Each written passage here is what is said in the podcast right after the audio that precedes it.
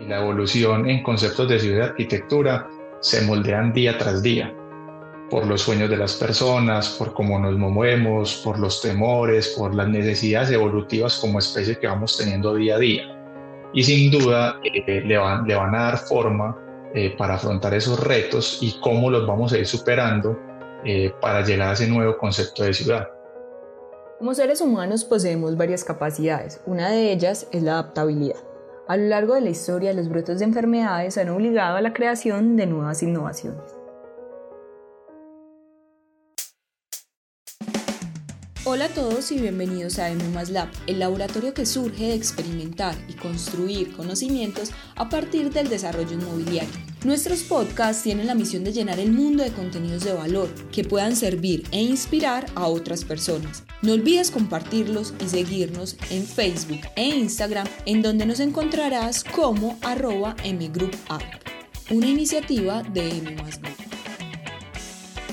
si hay algo que hemos reafirmado a lo largo de la historia es que lo único realmente constante es el cambio. Han pasado ya 5.500 años desde que nuestra especie diseñó la primera ciudad construida sobre territorio mesopotámico.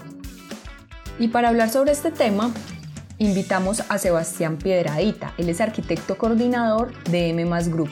Hablaremos un poco sobre, sobre cómo las ciudades han cambiado debido a enfermedades infecciosas. Reflexionaremos también sobre la profesión de la arquitectura y cómo las nuevas sociedades se han moldeado a través de esto. Hola Sebas, ¿cómo estás? ¿Cómo estás María? ¿Qué has hecho? Todo muy bien, Sebas. Estamos muy contentos de tenerte en un nuevo episodio de M Lab. Qué bueno, yo también. Vamos a ver cómo nos va. Para hablar sobre este tema, quisiera que iniciáramos por una pregunta que parece básica, pero que en realidad muchas veces no, no se profundiza sobre esta, y es, ¿cuál es el rol del arquitecto en la sociedad? Pues mira, el, el rol realmente, pues en mi opinión, eh, pues los arquitectos, nosotros los arquitectos, más allá del don que poseemos de, de crear espacios, eh, de, generar, de ser generadores de necesidades eh, tenemos la habilidad de visualizar cosas que aún no existen. Pero más allá de todas esas cualidades, creo que somos solucionador de problemas. Esa es, ese es nuestro gran rol en la sociedad. Eh, Sebas, y desde eso, de, de, ese gran rol de solucionar problemas, pues a lo largo de la historia eh, han surgido diferentes brotes y enfermedades que nos han obligado a la creación de, de nuevas innovaciones en cuanto al diseño urbano. Partiendo como de este punto, una de las grandes preguntas que me surge es si realmente con la situación que estamos viviendo hoy estamos entendiendo el problema al que nos enfrentamos. Pues mira, eh, realmente para entender eh, el momento en el que hoy vivimos eh, hay que enfocar el problema al que nos estamos enfrentando. Y para enfrentar un problema, digamos que de cierta forma hay que ser muy buenos observadores. Entonces tenemos que observar muy bien qué es lo que pasa en nuestro entorno qué pasa en el comportamiento de las personas, no solo en su núcleo primario, con su familia, sino cómo será el comportamiento en comunidad. Hay que aprender a escuchar lo que la ciudad nos dice. Y pues, yo creo que partiendo de ahí, eso sin duda nos va a llevar a una gran reflexión acerca del problema que hoy tenemos y de cómo deberíamos de responder a él. Pero creo que todo va a partir por, por nuestra capacidad de, de observación. Sebas, ¿cuáles son esas fases o momentos que estamos atravesando y que podemos identificar desde la realidad en la que nos encontramos inmersos hoy? Pues mira, eh, en mi opinión, creo que eh, vamos a pasar por varias fases para identificar la realidad en la que estamos inmersos hoy. Tenemos que entender que hasta hoy las personas eran libres, pues podían salir, no sé, distraerse, ir al trabajo, eh, hacer vida social, vivir en comunidad. Y yo creo que sin duda eso es lo que más hoy nos está afectando, esa, esa convivencia. Eso está en nuestro ADN. Nosotros somos una especie que necesita del otro, que hacemos trabajo colaborativo, trabajo individual. Y pues por obvias razones nosotros no estamos acostumbrados a estas situaciones. Y es aquí donde yo situaría esa primera fase, esa primera fase donde estamos hoy. Luego entraríamos en una fase de transición entre, entre lo que pasa hoy y la vacuna, ¿cierto? En esa fase de transición eh, es donde vamos a tratar de reincorporarnos a una nueva dinámica social que va a traer consigo otros retos, otras necesidades y con un enfoque que creería yo que partirá de lo práctico. Eh, eh, hoy, hoy eso estamos viviendo con, digamos, con el aislamiento inteligente o el aislamiento obligatorio, donde no todo el mundo está en la casa, se han reabierto ciertos sectores de la economía y la gente tiende a salir pues como a buscar pues como el sustento y hacer su vida, tratar de volver a su vida normal, pero tiene muchas condiciones. Esa es la fase de transición. Entraremos a una tercera fase donde habrá una, eh, encontrarán la vacuna, muy seguramente la habrá, eh, sea a finales de este año o a inicios del otro, y ahí entraremos en, ese tiempo de, de, de autogestión, el retorno a una vida normal, ya con la vacuna, y finalmente, una cuarta fase donde las personas tendrán que perder el miedo que trajo consigo el virus. Porque vos tenés tu vacuna, pero todavía no te vas a incorporar de una forma normal al día a día. Van a quedar todavía muchos estigmas de lo que pasó y la gente tendrá que entrar en esa, en esa pérdida del miedo y tendremos que empezar a olvidar. Y paulatinamente, muy seguramente vamos a volver a nuestra esencia como seres humanos, de abrazar, de saludarnos de pico, de dar la mano, eh, pero eso vendrá con el tiempo. ¿Y cuáles, eh, partiendo de eso que nos dices, cuáles son como esas dos o tres más grandes reflexiones que puedes compartir sobre las ciudades, eh, pues obviamente teniendo en cuenta la realidad actual? Pues lo maravilloso de, de, nosotros como especie es que tenemos la capacidad de adaptarnos a diversas situaciones somos flexibles, imaginativos, algunos más recursivos que otros, inteligentes, entre muchas cosas. Y todas esas características eh, creo que debemos incorporarlas a nuestros diseños y así humanizar un poco más los espacios, entendiendo nuestro ejercicio de la necesidad puntual que va a vivir cada persona.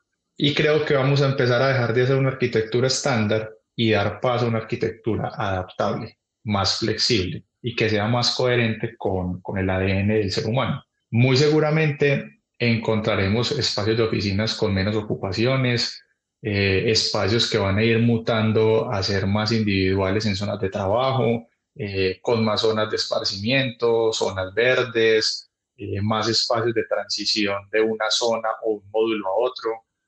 Van a haber espacios más superconectados con nuevas tecnologías.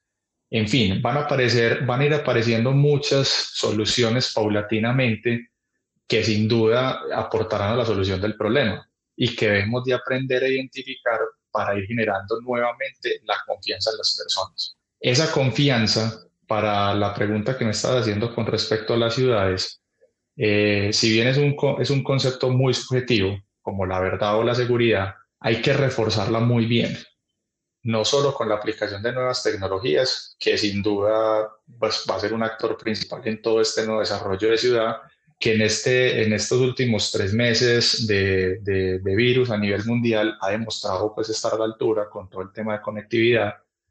Y eso sin duda va a permitir un nuevo desarrollo de ciudad y de comportamiento humano. Y de ahí debe aparecer también otro factor que va a aparecer la autogestión como personas y cómo paulatinamente a través de esos recursos se irán retornando a la cotidianidad partiendo de la reinversión de cada uno, para así nuevamente ver otra vez densidad en las calles, ver densidad en los centros comerciales, en los parques públicos, etc.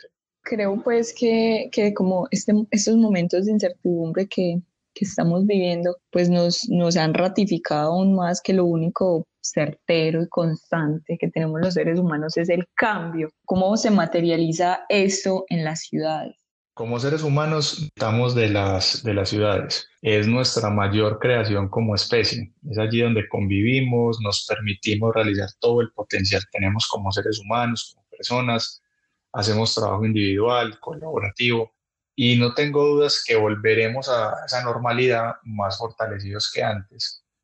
Eso sí, con nuevos comportamientos, eh, muy probablemente con nuevas necesidades y enfrentándonos a, nuevos, a unos nuevos conceptos de ciudad, donde ya tendremos que empezar a identificar y a enfrentar esos retos que nos van a plantear los diferentes escenarios y dinámicas evolutivas que nos va imponiendo ese, ese ritmo del día a día. Si hay algo que hemos aprendido a lo largo de la historia es darnos cuenta que lo único que realmente constante es el cambio, que es lo que tú hacías referencia, María, en la pregunta. Hay un autor, un escritor muy, muy bueno, pues personalmente me gusta mucho, que se llama Yuval Noah Harari. Tiene un libro que se llama De animales a dioses y ahí hace referencia de la primera ciudad que conocimos como civilización, una ciudad de hace más de 5.000 años y se llamaba Uruk. Eh, fue la primera ciudad de la historia construida, eh, si no estoy mal, en el territorio mesopotámico. Y allí él hace una pequeña descripción de cómo era esa ciudad hace más de 5.000 años. Tal vez nosotros hoy en día pues no tendríamos esa conciencia o no podríamos de pronto de dimensionar una ciudad de este tipo. Y él allí hace una referencia como por ejemplo que no, en esa ciudad no existían ni la calle ni los andenes y que eh, las paredes eran pegadas unas a otras y que la única forma de tú acceder a esa, vivienda era por el techo, era una, una abertura donde entrabas, eh, entras a una habitación y esa habitación eh, convivía en tres espacios, era la habitación, era sala y era cocina al mismo tiempo. Y en cuanto cómo eran esas, ese diseño interior, por llamarlo de alguna manera, que tenía unos, unas decoraciones eh, que él, las identifica como unas cabezas de bisontes y murales eh, pintadas de escarlata, eran de pronto como los primeros pasos o insinuaciones de un diseño de interiores. Entonces, si uno se pone a pensar un poco en, los habitantes de Uruk de esa época, yo creo que ni en sus sueños más orínicos habrían podido vislumbrar ciudades como Dubái, Londres, Nueva York, Roma. Pues no creo que hayan, hayan vislumbrado una ciudad de ese tipo. Entonces, yo creo que eh, así como igualmente va a ser difícil para nosotros imaginarnos qué va a pasar o qué tendencias arquitectónicas van a ser adoptadas de forma global para el año, no sé, 3020, mil años después. Pero eh, todo, va, todo va como a su debido tiempo, ¿cierto? Y la evolución en conceptos de ciudad y arquitectura se moldean día tras día por los sueños de las personas, por cómo nos movemos, por los temores, por las necesidades evolutivas como especie que vamos teniendo día a día. Y sin duda eh, le, van, le van a dar forma eh, para afrontar esos retos y cómo los vamos a ir superando eh, para llegar a ese nuevo concepto de ciudad. Entonces yo creo que, que en las próximas generaciones nuestro papel va a ser darles esos insumos darle forma a esas estructuras materiales impregnadas en nuestro ADN y que hoy conocemos como el nombre de ciudad para la replicación de los nuevos conceptos mil años más adelante. Tebas, y para, y para ir cerrando este podcast, eh, entendiendo como toda esa visión humana, eh, desde la cual nos, hemos venido hablando. Eh, una vez escuché en una entrevista que le hicieron al arquitecto británico Norman Foster, que me gustó mucho, y le preguntaban como qué consideraba él el éxito en la arquitectura y cómo se medía esto. Eh, pues él rápidamente hablaba más como con ejemplos y hablaba, por ejemplo, que una cama de hospital con una vista probablemente hacia una parte verde iba a hacer que el paciente se recuperara más rápido o que una casa podía ser pequeña, pero si tenía una zona privada y, una zona social cómoda y luego cuando salieras, encontraras una comunidad, eso también podía mejorar eh, la calidad de vida de las personas. Él así se refería al éxito dentro de la arquitectura, como a esa sensación de bienestar y a esa funcionalidad que se le da al usuario. ¿Qué piensas tú sobre esto? Pues María, eso es, esa es una pregunta bastante subjetiva, realmente. O sea, el éxito el éxito es una palabra muy, muy subjetiva, es un concepto que para unos puede tener un significado y para otros otro totalmente distinta. Yo conecto, de, de pronto, pues estoy muy conectado con lo que Norman Foster eh, respondió o los ejemplos que puso y lo conecto de cierta manera con, con la primera pregunta con la que iniciamos la, la entrevista y es cuál es el rol del arquitecto.